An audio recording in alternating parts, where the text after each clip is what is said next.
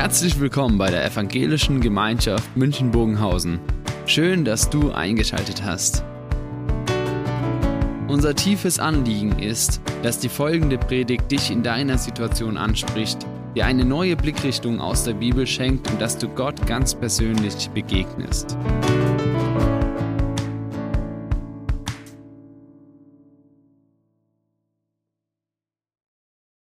Ja, ich habe jetzt vorhin schon ein paar Sachen zum Weise sein gesagt.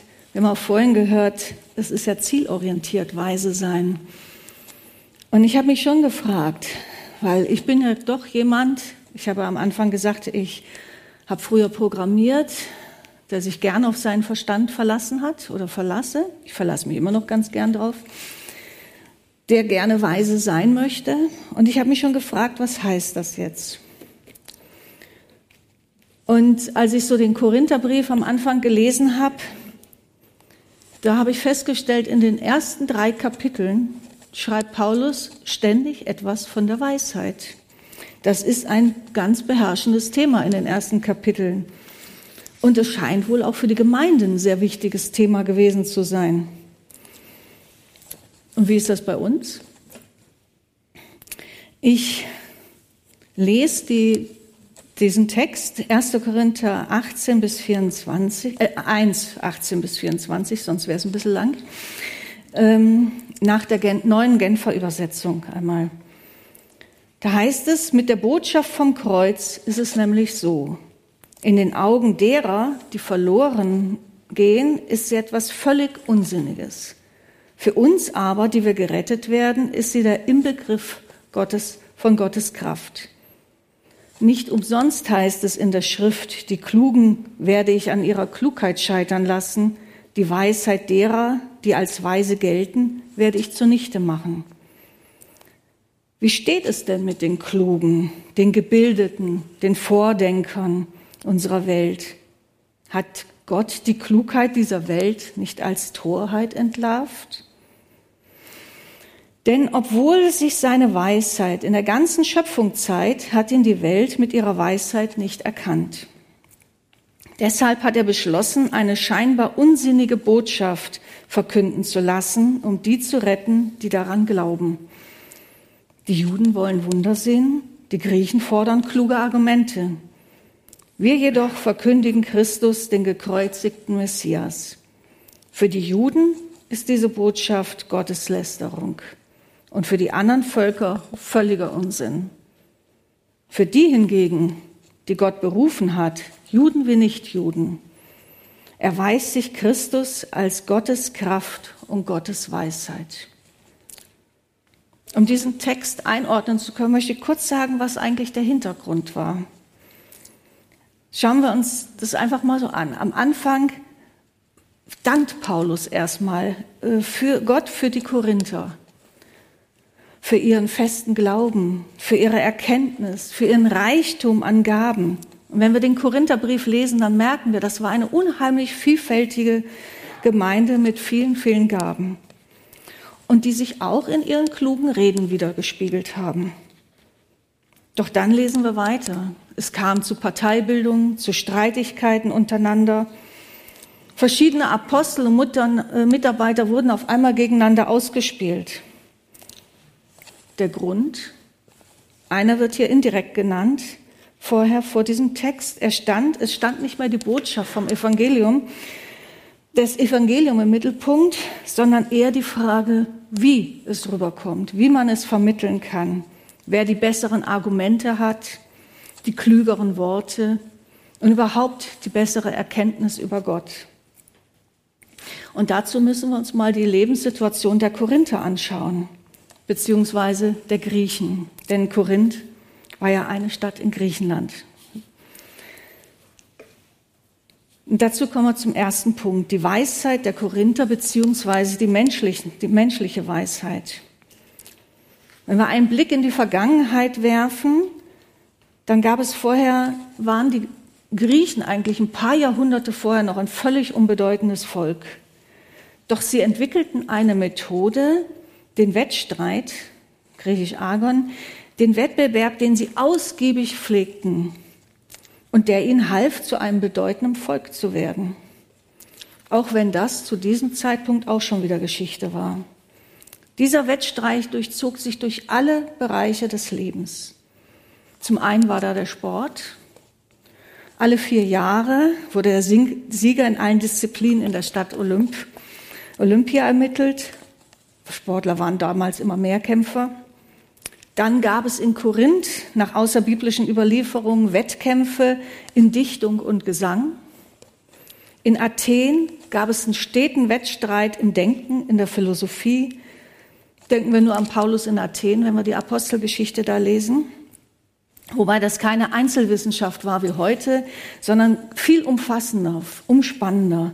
Das ging von der Philosophie über Religion bis hin zur Mathematik, alle Bereiche. Also eigentlich die komplette Wissenschaft. Die Menschen wollten die Welt verstehen und sie wollten auch die Zusammenhänge in der Welt verstehen und erfassen. Das war so das Bestreben. Und das alles versuchte man natürlich auch in klugen Reden zu vermitteln, durch überzeugende Argumente und mitreißende Rhetorik. Jeder wollte der Erste und der Beste sein. Und wo das nicht möglich war, schloss man sich den vermeintlich Ersten oder Besten eben an, damit man sich dazugehörig fühlte. Und natürlich waren sie auch stolz auf das, was sie erreicht hatten. Aber kommt uns das nicht bekannt vor? Hat sich da wirklich so viel verändert? Ist das nicht heute noch genauso? Diese Art zu leben und zu denken haben wir doch von den Griechen übernommen. Sie bestimmt doch auch unsere Gesellschaft, unser Leben und Handeln, sei es jetzt im Sport, wir kommen gerade von Olympia, jetzt sind die Paralympischen Spiele, sei es in der Wissenschaft, in der, Gesell in der Wirtschaft, fängt schon bei den Kleinen im Kindergarten an und zieht sich durch unser ganzes Leben. Und genauso sind wir doch auch stolz auf das, was wir erreicht haben. Und gerade jetzt, wo es eigentlich so unsicher in der Welt alles erscheint, wo so viele Krisen auf einmal auftauchen und auch unser Leben beeinflussen, jetzt zum Beispiel mit Corona, aber auch eben die ganzen Naturkatastrophen, Kriege, merken wir doch, wie wir nach Erklärung, nach Hilfe suchen, wie wir versuchen, das Ganze auch zu verstehen, einzuordnen und wo es geht, auch zu ändern. Ich nehme mich da nicht aus. Ich möchte auch gerne Zusammenhänge verstehen, den Dingen auf den Grund gehen. Ich mag es, wenn etwas logisch ist. Das ist einfach auch meine Art. Ich mag die Logik. Und daran ist ja erstmal gar nichts Falsches. Im Gegenteil, es gibt sogar einige Bibelstellen, die uns auffordern, zu forschen, zu entdecken, den Sachen auf den Grund zu gehen. Nicht nur im Glauben. Und es geht hier nicht darum, die menschliche Weisheit abzuwerten. Sie hat viele gute Entwicklungen hervorgebracht und Entdeckungen erst ermöglicht. Aber wir kennen auch die negativen Auswirkungen. Wo es einen ersten gibt, gibt es auch einen letzten. Es kommt zu Abgrenzung bis hin zu Ausgrenzung. Der Schwache bleibt oft auf der Strecke. Und was passiert, wenn dieses Denken jetzt in den Gemeinden Einzug erhält? Das ist dort in Korinth passiert. Und damit, darüber setzt sich jetzt Paulus mit den Korinthern auseinander. Denn unsere Prägungen sind ja nicht einfach verschwunden, wenn wir zum Glauben kommen. Wir sind geprägt durch unsere Familie, durch unsere Gesellschaft. Jeder bringt seine Prägung mit. Und damit finde ich den Text auch heute noch hochaktuell. Paulus zeigt uns in diesem Text auf, wo die Grenzen der menschlichen Weisheit liegen, wo die göttliche Weisheit und stellt die göttliche Weisheit der Weisheit der Menschen gegenüber. Und er kommt sehr schnell zu einem zentralen Punkt, wo dieser Unterschied sehr deutlich wird, nämlich der, der Botschaft vom Kreuz. Zweimal schreibt Paulus in diesem Text schon davon. Und damit komme ich zum nächsten Punkt die Grenzen der menschlichen Weisheit und Gottes Weisheit. Ich lese nochmal den Vers 18. Mit der Botschaft vom Kreuz ist es nämlich so, in den Augen derer, die verloren gehen, ist etwas völlig Unsinniges. Für uns aber, die wir gerettet werden, ist sie der Inbegriff von Gottes Kraft. Was meint das Wort vom Kreuz, die Botschaft vom Kreuz? Sie beinhaltet Jesu ganze Leidensgeschichte, seine Hinrichtung am Kreuz, sein Sterben, seine Auferstehung, ja mehr noch. Er schließt auch die Botschaft ein, dass er genau dafür in diese Welt gekommen ist, um uns zu retten, um uns zu erlösen. Und da streikt ja die menschliche Weisheit. Das ist nicht logisch, das ist nicht vernünftig, nicht nachvollziehbar. Für, mehr noch ist für die Juden war es ein Skandal. Schließlich waren sie Gottes Volk. Warum sollte da jemand kommen und dann noch behaupten, er wäre Gottes Sohn und für sie sterben? Das war Gotteslästerung. Und für alle anderen Völker war diese Botschaft einfach nur dumm unsinnig. Wo sollte bitte da Gottes Macht in Erscheinung treten, wenn er elendig am Kreuz stirbt? Zur Erinnerung, Paulus schreibt diesen Text an Christen, an Menschen, die an, zum Glauben an Jesus gekommen sind.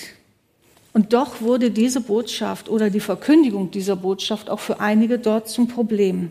Sie provozierte. Und diese Botschaft provoziert doch bis heute. Kennen wir nicht auch die Fragen, wenn wir mit anderen ins Gespräch kommen? Soll das der einzige Weg zu Gott sein? Was ist mit den anderen Religionen? Ist das ein Gott der Liebe, der seinen eigenen Sohn so elendig sterben lässt? Und dann so das Abwiegeln, so schlecht bin ich ja auch nicht, dass dafür jemand für mich sterben muss.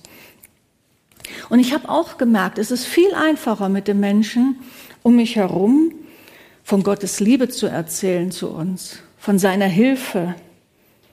Viel einfacher als davon, dass Jesus für uns starb. Und dann denken wir nur an den Streit mit dem Kreuz in öffentlichen Gebäuden, den wir vor Jahren hatten. Wie das Anstoß erregt hat, wie wieder vehement gekämpft wurde, dass sie abkamen. Diese Botschaft sagt ganz klar, keiner kann von sich aus zu Gott kommen weder durch kluge Gedanken noch durch ein gutes Leben. Wir sind nicht von Natur aus gut, so wie die Griechen das gedacht haben. Wir sind verloren, wir brauchen Rettung. Und wer das nicht annehmen will, wer das für Unsinn hält, der geht verloren. Das sind jetzt nicht meine Worte, das steht hier genau in diesem Text. Klingt das nicht ein bisschen zu hart? Können wir damit dem Menschen heute noch kommen? Ist das nicht ein bisschen unklug? Und ich finde es interessant, wie dieser Vers dann weitergeht. Denn was ist eigentlich das Gegenteil von Unsinn? Oder wie Luther das übersetzt von Torheit? Das Gegenteil von Unsinn würde doch erstmal bei uns Sinn. Es macht Sinn. Oder das Gegenteil von Torheit wäre doch Weisheit. Doch hier steht, für uns aber, die wir gerettet werden, ist sie der Inbegriff von Gottes Kraft. Beziehungsweise am Ende des Textes, da heißt es nochmal, erweist sich Christus als Gottes Kraft und Gottes Weisheit. Was uns rettet, ist also nicht die Weisheit, unsere klugen Gedanken oder Gottes klugen Gedanken, sondern Gottes Kraft. Aber darin zeigt sich Gottes Weisheit. Es ist die gleiche Kraft und Weisheit, die aus dem Nichts alles erschaffen hat, unsere Welt und das ganze Universum.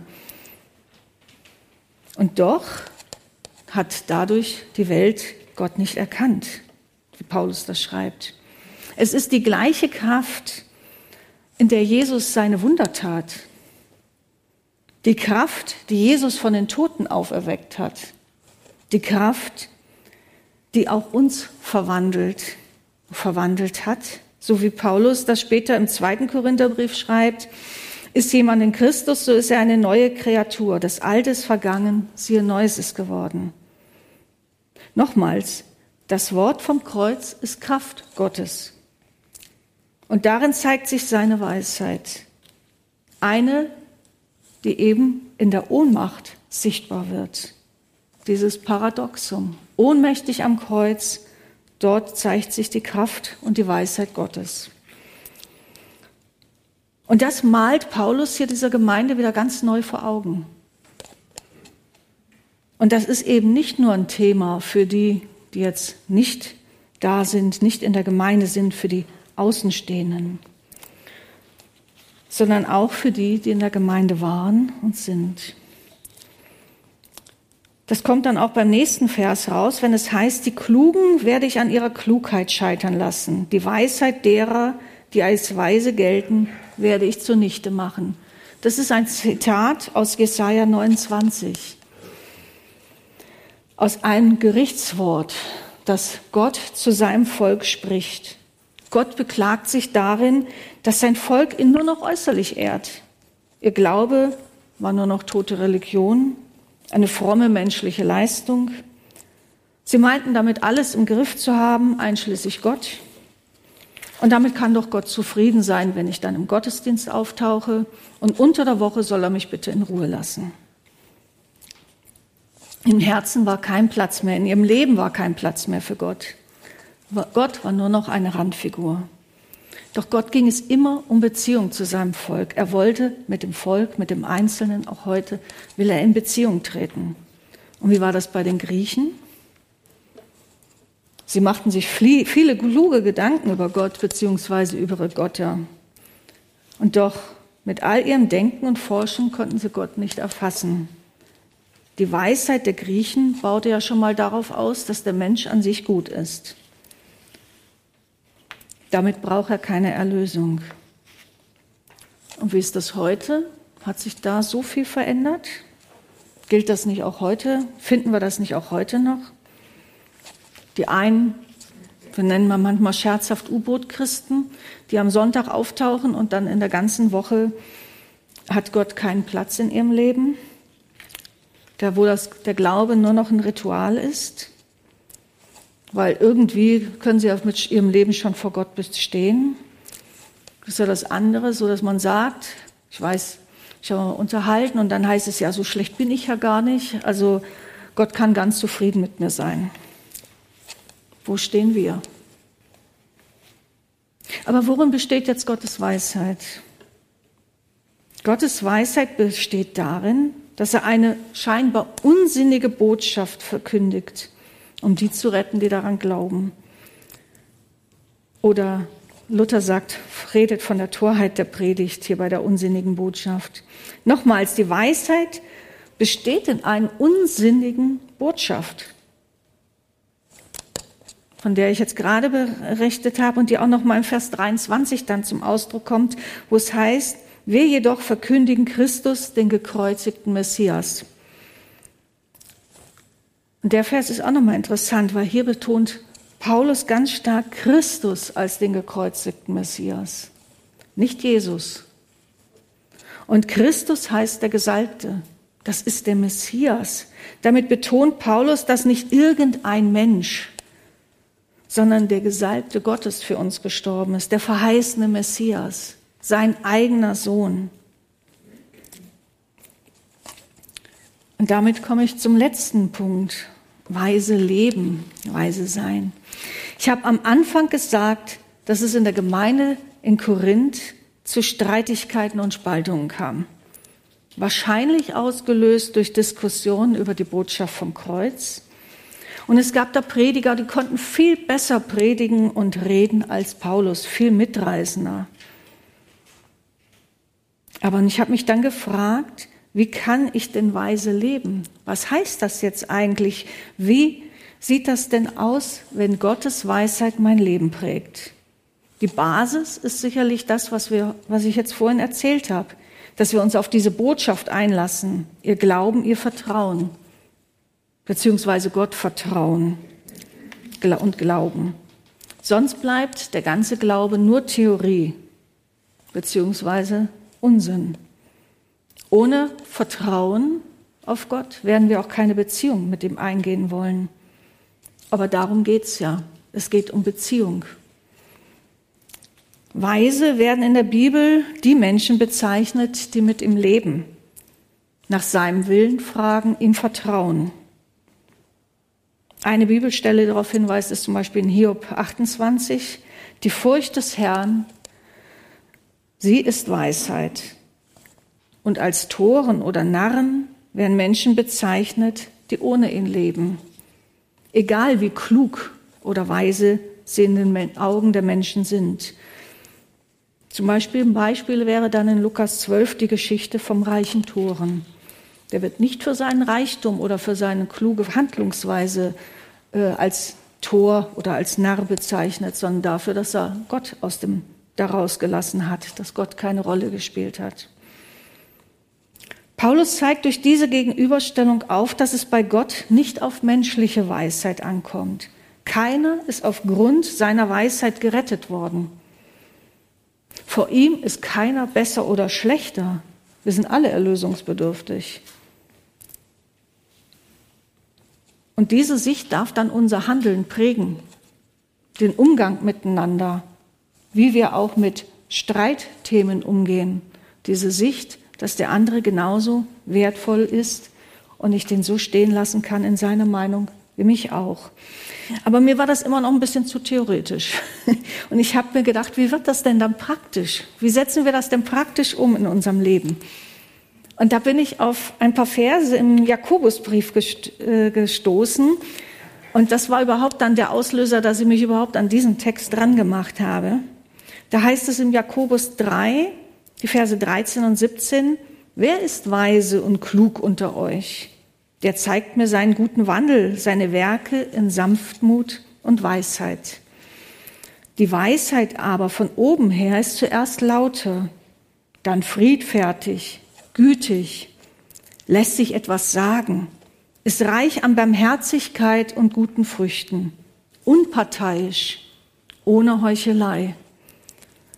Als ich das gehört habe, habe ich gedacht, wow, diese Verse erinnern mich auch so ein bisschen an die Früchte des Geistes, an das Lied der Liebe, was Liebe wirklich ist, was Gottes Liebe beinhaltet.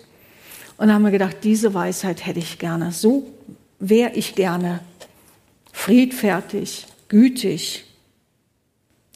Mir etwas sagen lassen, das ist ja auch nicht immer so das einfach. Barmherzig und voller guter Früchte. Und das Schöne ist, Gott will es uns schenken. Wer ist weise und klug unter uns? Zum einen derjenige, der der Botschaft vom Kreuz vertraut, der in enger Gemeinschaft mit Jesus lebt und sich durch ihn prägen lässt. Dazu brauchen wir seinen Geist, der uns leitet und führt. Und wir dürfen haben hier gute Hilfe an der Hand, wie wir miteinander umgehen können. Und das Schöne ist, wenn jemand an Weisheit mangelt, dann darf er ihn bitten. Steht auch im Jakobusbrief. Wem Weisheit mangelt, der bitte mich drum, der bitte Gott drum. Aus eigener Kraft, aus eigener Weisheit werden wir das nicht können und wir brauchen es auch nicht. Amen.